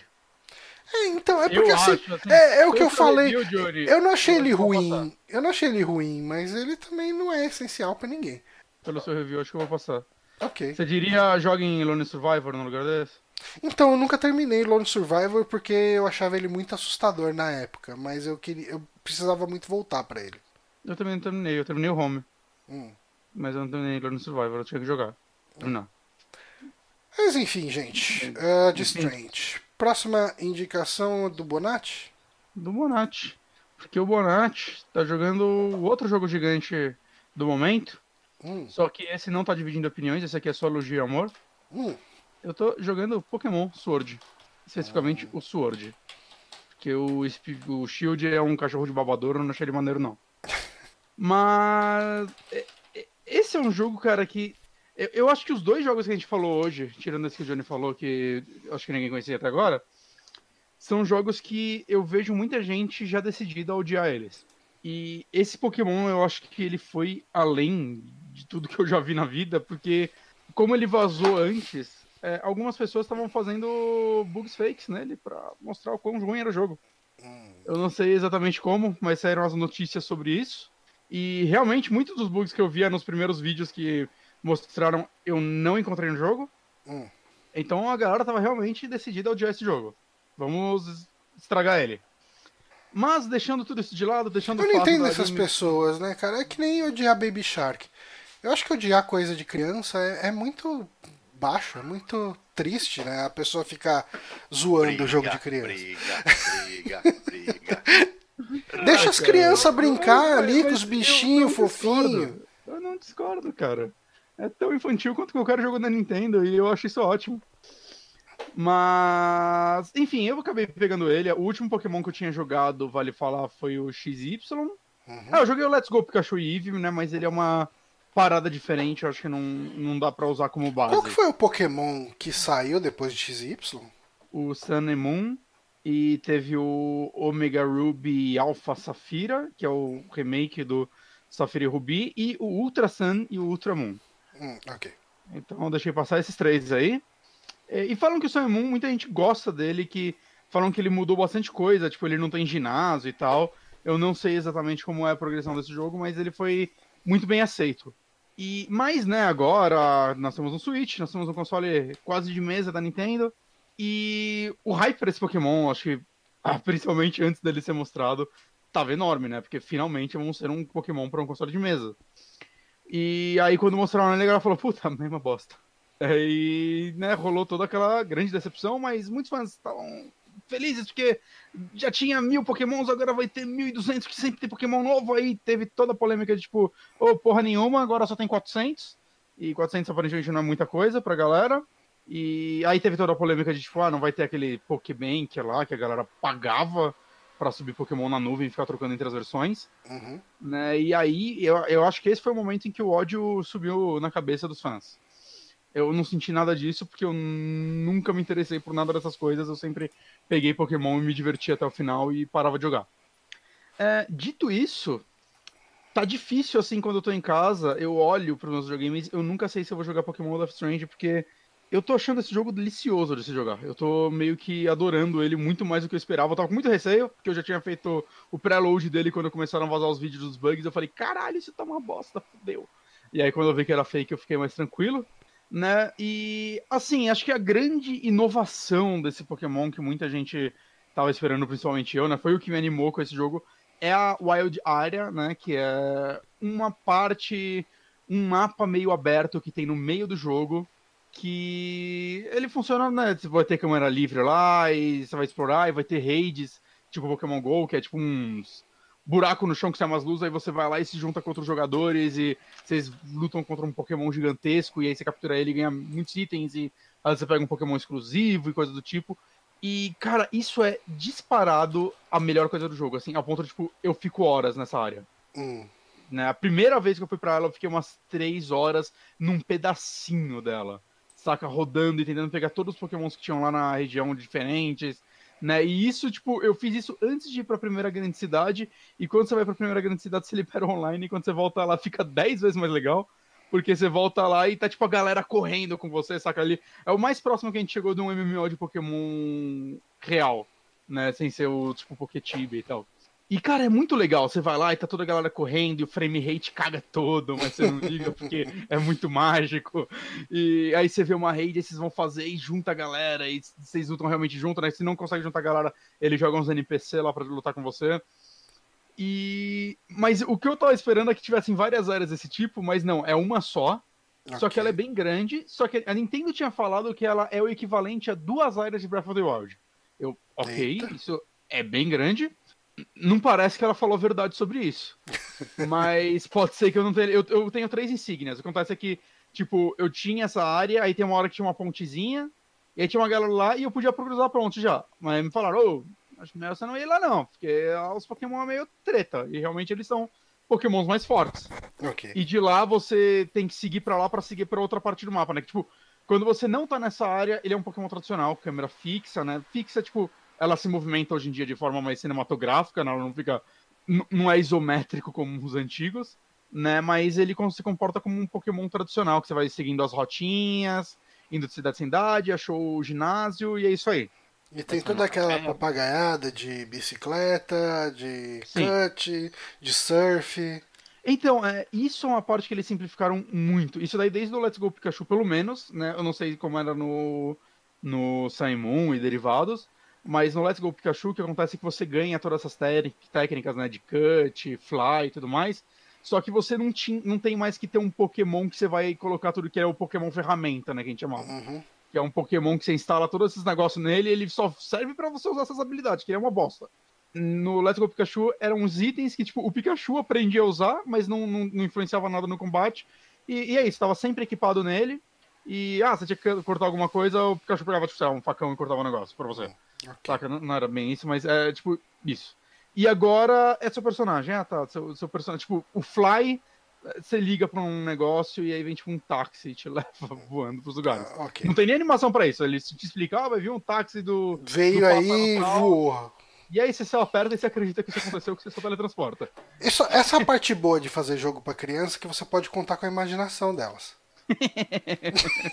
eu não vou cair nessa de e, e, tipo, isso vale para as outras habilidades também, né? Então você tipo, vai liberando elas e é isso aí. É, também tem, tipo, antes eu sentia que tipo, tinha muita coisa. Quando você chegava numa cidade, você tinha que fazer algo muito específico para liberar o treinador do ginásio. Esse daí, ele tem um clima de, de festa, né? A história é basicamente o, o, irmão do seu melhor amigo é o campeão mundial, mundial não, da, da regional dessa porra, né, da, dessa ilha. Ele é o cara fodão e tudo mais. E aí vocês querem virar mestre também, ele chega, ele vira, ele, ele tipo, endorsa vocês, sei lá, é, patrocina vocês. Endorsa é foda. Ok. E, e ele patrocina vocês, então vocês se inscrevem no campeonato. É muito legal, cara, que realmente a história é, tipo, você chega lá, se inscreve, aí, tipo, tem uma festa, e você vai já descobre todos os treinadores, e a história é que você tem que, novamente, como sempre, pegar as oito insígnias, né?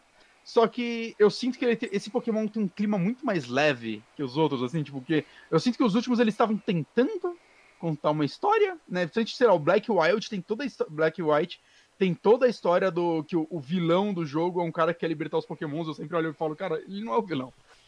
Ele, ele, é o cara que acha que Pokémon deve ser livre e as pessoas acham isso um absurdo. E você desce o cacete nele toda hora, é isso? É isso aí, cara. Mas. E esse aqui é tipo só uma grande. Os vilões do jogo, que seria tipo a Keep Rocket ou o que for que tem todo o jogo, é, é, é, os fanboys de uma menina. É uma menina que tá na competição, eles são fanboys e eles ficam causando pra não avançar. E eles são os vilões do jogo. Mas não tem Keep Rocket aí? A Keep Rocket acho que só tem mesmo no primeiro, porque eu me lembre. Não. Aí sempre vai mudando. Sempre vai mudando. A equipe, sei lá, não sei. Não sei, a equipe é outra coisa. Eu tinha a impressão que tinha no X. É que eu joguei. Eu abstraí muito não, do que eu joguei no X. Eu não lembro também o que, qual eram os vilões. Mas, mas tipo, ver as dúvidas do Keep Rocket tinha no primeiro. Talvez ele apareça uhum. em outro, mas que eu me lembro é só no primeiro.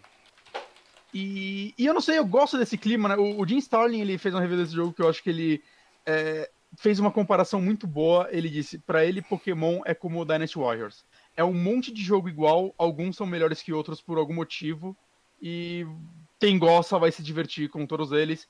E eu acho que, levando em consideração isso, esse é um excelente Pokémon. Saca? É, eu acho que todo o lance da Wad, Area é uma mudança que o jogo precisava, uma coisa nova que o jogo precisava. É, eu ainda sonho num Pokémon que é só isso. Hum. Só uma grande área aberta e para vocês. Tipo, Breath of the Wild do Pokémon ainda é o meu sonho. Mas, sei lá, já é, já é algo, sabe? O famoso já é algo, já é mais do que eu espero de qualquer coisa da Game Freak. Eu acho legal quando você chega no ginásio agora tem, tipo, alguma gincaninha, saca? É tipo como se fosse uma grande competição televisionada, e aí tem alguma gincaninha que você tem que fazer, tipo, o ginásio de água é tipo um grande puzzle que você tem que ficar mudando de onde vai cair água para você ir liberando espaço. Tem um outro que você tem que ficar usando aquele Pokémon que é uma zebrinha para ficar comendo os negócios, você tem que ficar, tipo, como se você fosse um pastor guiando ela e tudo mais. E os Pokémon atrapalhando, aí você desce o cacete neles e eles param de atrapalhar. E sabe, é coisinha simples, mas sei lá, eu, eu, eu acho que ele é um jogo com pouco inconveniente. Ele é, ele é um jogo que você só liga e quando você vê, você já tá jogando por 5 horas, andando naquele mapa e cada vez pegando mais Pokémons e. Sei lá, eu gosto da arte dele, eu acho que ele tem um. Eu acho ele um jogo bonito, muita gente discorda. Eu, eu acho ele bonito, eu acho que eles tiveram um design, um design artístico dele foi bem escolhido. É, por incrível que pareça, eu tô gostando da maioria dos Pokémons novos. Uhum. Eu acho que fazia tempo que a Game Freak não acertava tão bem assim nos designs. O, os três iniciais eu acho fantásticos e eu peguei o de água, que é o sapinho lá, é, e muita gente não gostou das evoluções dele. Eu achei as duas muito legais, mas eu digo, tipo, a segunda evolução dele ele vira um emo. É, é idiota, mas eu, eu, eu achei muito engraçadinho quando eu vi ele. Eu falei, ah, é isso aí. A, a do meio é o adolescente, o adolescente tem que ser emo mesmo. ele tem uma franjinha e tal. É ridículo, mas eu achei que é muito bom. E, e as iniciais, eles são as três fantásticas, né? Eu achei eles três muito bonitinhas. Hum. Ele, ele tem algumas cutscenezinhas, assim, num nível que eu nunca esperava também em Pokémon. Saca? Umas CGzinhas mesmo, quando os três aparecem, é uma CG mó bonita e tal, do, dos três brincando e você escolhendo eles. Ao mesmo tempo que é aí que você vê, tipo, como é. Caralho, que bosta. Como vocês não me fazem isso hoje? Que é. Tem cutscenes com diálogos, né, galera conversando lá e contando a história. E não tem narração, não tem nenhum pop, pop, pop, de fundo da pessoa falando. É só o cara mexendo a boca com a música tocando no fundo. Sabe, parece que o som só não ativou. Uhum. E, porra, até Zelda tem dublagem hoje em dia, porra. Bota uns dubladores, não é, não é como se. Sabe, Zelda eu acho que é um jogo que faz mais sentido não ter diálogo, porque virou uma certa característica da, do, da franquia. E Pokémon isso não é uma característica, era só uma limitação, que durou demais. É um, é um RPGzinho japonês simples, tem que ter dublagem, porra. Não, pra mim não faz sentido essa decisão. Uhum. Mas aí fica, sei lá, eu acho que torna as cutscenes menos interessantes. Que, ah, caralho, ele tá falando, mas eu tenho que ler, que caralho, velho. Isso daí é uma expansão da filosofia, não é bug. Não é o quê? Não é bug. É. Quando a pessoa vê um defeito, não, isso aí é de propósito mesmo. E, e aí o que eu ia falar, né? Tipo, nessa primeira área aí que você vai. Eu enfrentei os três primeiros ginásios e é tipo, a rota é um círculo. E aí eu voltei exatamente pro mesmo lugar. E aí o que acontece? Eu tive que voltar pra Ed área e aí eu ia explorar outra área dela. E lá eu ia achar um túnel que eu tinha que provar pro cara, ó, aqui eu tenho as três insígnias, ele te deixa passar e você chega pra uma outra cidade. Ah, então pode ser que depois de, sei lá, mais três, eu tenha que voltar pra ela e eu acho uma outra área que eu ainda não explorei e ela seja realmente muito maior do que eu tava esperando. Saca, eu, eu não tenho certeza de qual é o tamanho dela, mas é, tipo, pareceu mentira o que a, que a Nintendo falou sobre o seu duas eras de, de, de, de, Zelda. E, cara, eu não sei, eu acho que meio que é isso, né? Eu acho que o online dele tá mais interessante porque você vê a galerinha no mapa, né? Então eu sinto que é mais fácil interagir, ainda que você achar a pessoa é, é uma bosta. Você quer fazer um negócio privado, você pode. Ah, deixa eu criar uma salinha privada para nós dois. Deixa eu colocar essa senha de quatro dígitos que se a pessoa não for rápida o bastante para digitar, outra pessoa vai entrar na sala, porque são quatro dígitos e tem 6 milhões de pessoas jogando ao mesmo tempo, então é muito fácil esses quatro dígitos serem repetidos, caralho, Nintendo. Botava mais dígito ou qualquer outra coisa. Aquelas. Nintendo, Mas isso é culpa da Nintendo ou da Game Freak? Game Freak, né? Nintendo não se envolve no desenvolvimento exato de Pokémon. E. Cara, tinha mais alguma coisa que eu tinha pra falar, mas eu esqueci. Ah, as cidades. As cidades também elas são bem maiorzinhas do que elas eram no Pokémon e eu tô achando todas com um design assim, bem diferente uma da outra e bem legais. Acho que isso eles acertaram também, né? Esse jogo se passa num, numa Inglaterra, né? Uhum. É, o, é o, o país do mundo real que ele se inspira dessa vez.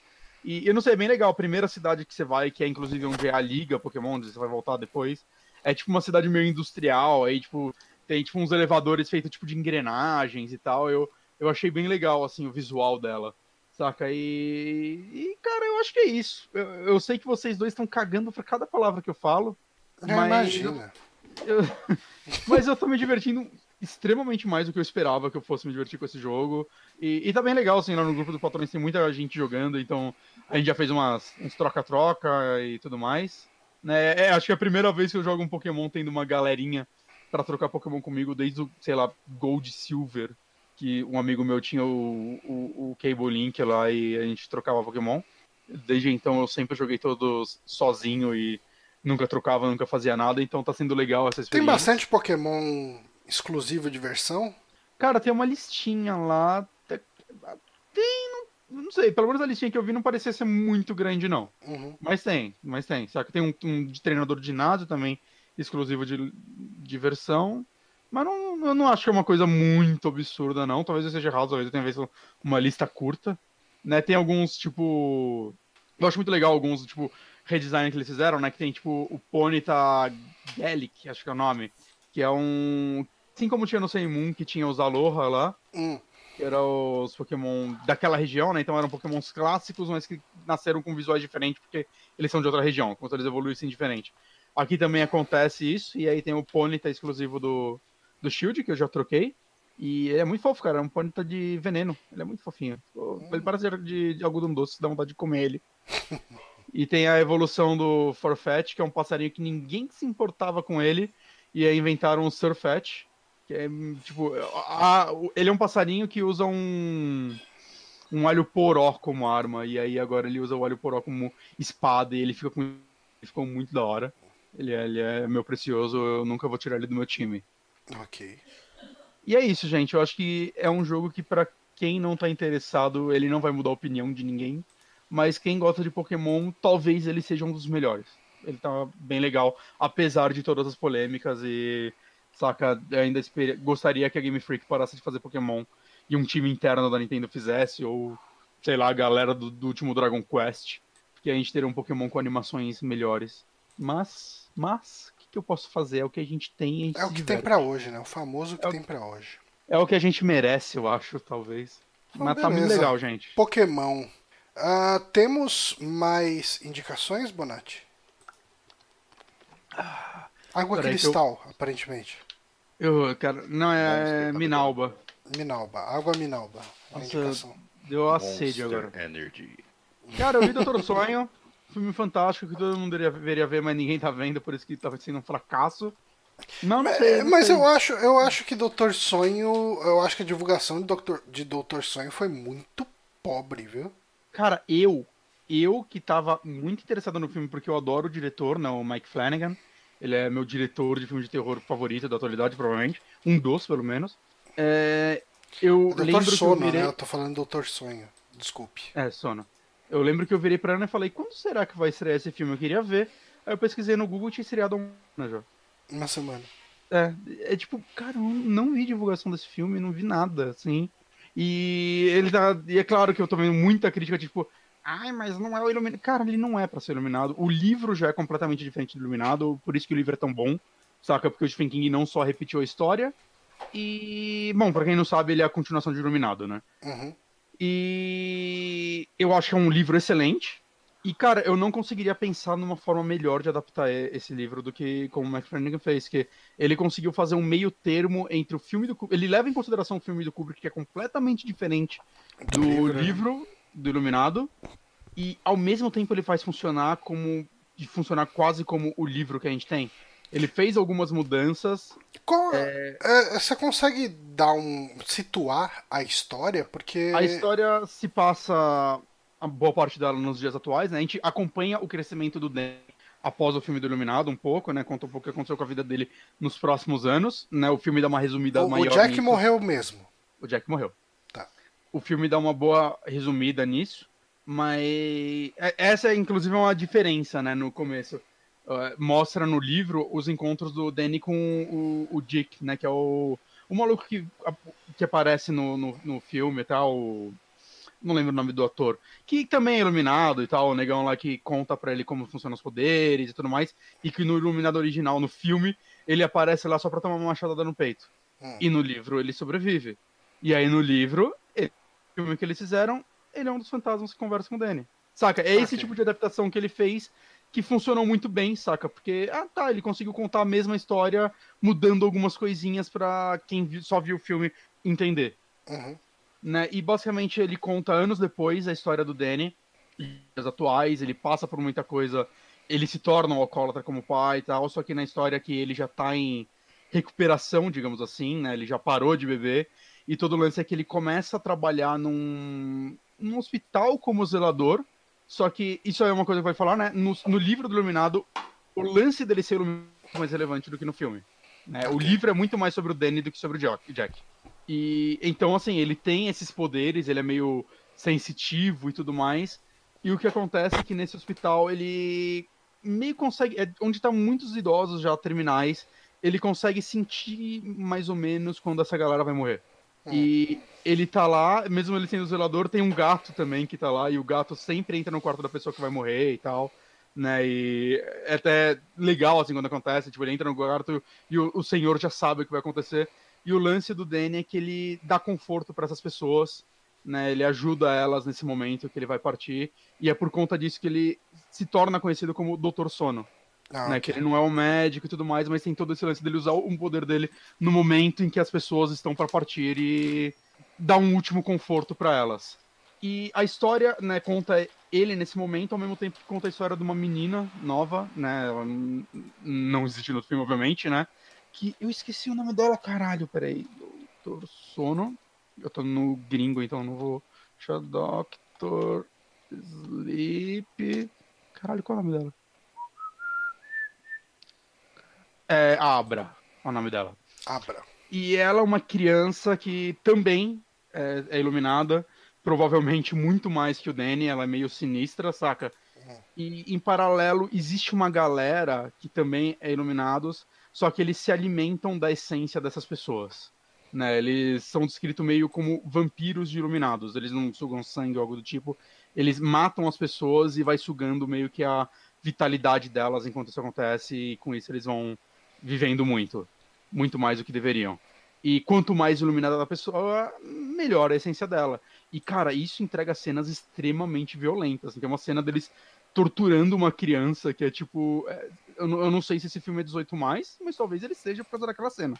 Okay. É muito violento com uma criança, assim, é tipo pesadaço. Saca? E vai contando, eles são tipo ciganos, assim, eles moram em trailers, eles vivem caçando iluminados. E todo o lance é deles basicamente indo atrás dessa menina, enquanto o Danny se vê meio que na obrigação de explicar para ela o que ela é, assim como o Dick fez com ele no passado, e ajudar ela. E, assim, é meio estranho que ele tem um clima muito mais de road movie do que o Iluminado, do que o Iluminado. O Iluminado não é um road movie, né? Ele tem um clima de road movie. E eu acho que ele tem, entrega isso muito bem. O livro já era assim, né? Que é muito sobre viagens dele e tudo mais. E, cara, é, é, eu acho que é isso que é, tipo, afasta a galera, porque 80% do filme não tem nada a ver com o Iluminado, tirando os personagens e, saca, o lance do, dele ser iluminado e tudo mais. E eu acho que esse é o melhor caminho, cara, porque se ele fosse só reprisar o Iluminado, não tinha por que ele fazer isso.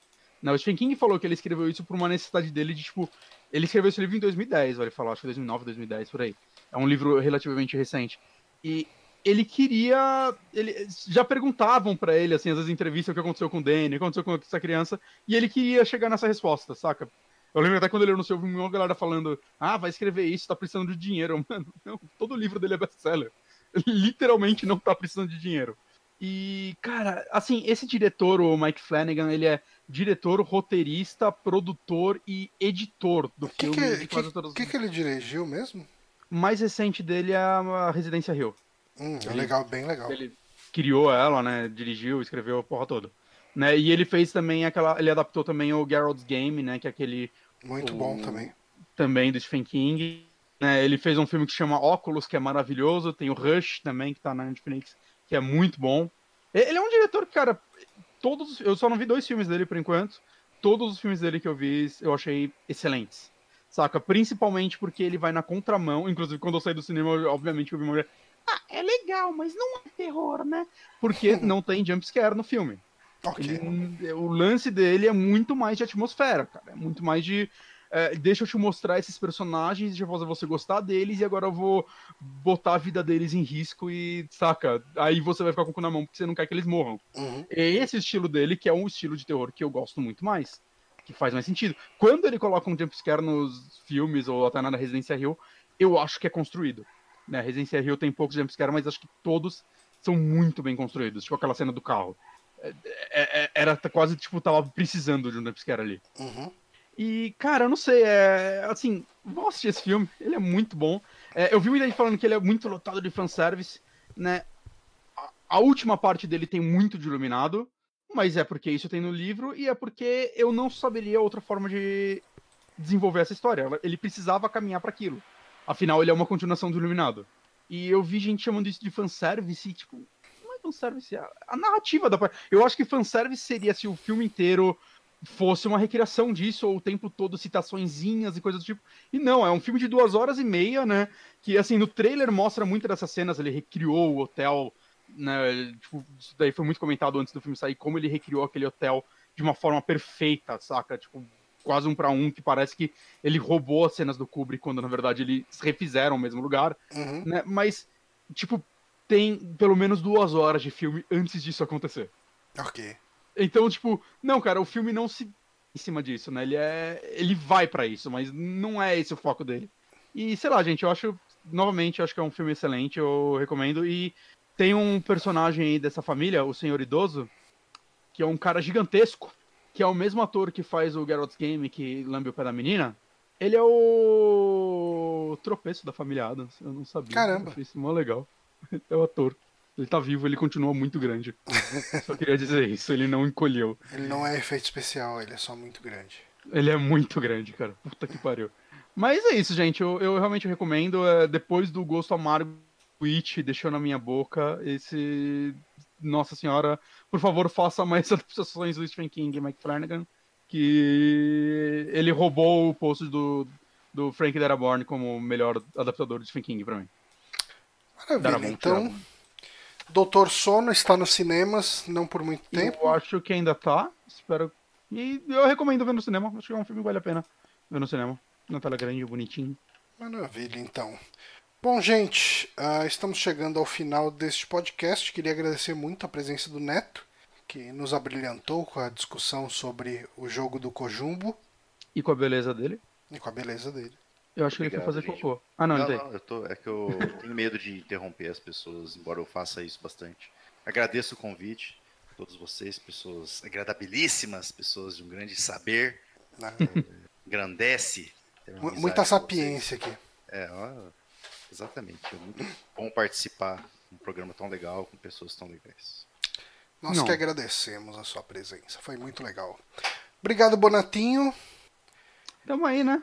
E semana que vem Ah. tem mais. Ah, É, pra quem talvez tenha perdido, né? Que a gente gravou. Terça-feira a gente gravou um programa exclusivo sobre a série Cobra Kai. isso. Tá no feed ou só no YouTube por enquanto? Tá Já no feed. Tá no feed já. Com a presença do Ogro. Ogro Sim, ele mesmo. Ogro. E foi um podcast muito legal de gravar. E, com certeza a gente vai repetir quando sair a terceira temporada, porque é a melhor série da história. então é isso que tem lá. E se você não viu a série, veja a série e depois escute lá. Eu acho que foi Sim, um programa essa bem. série muito boa.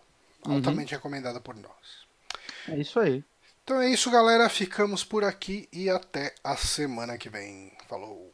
Adeus.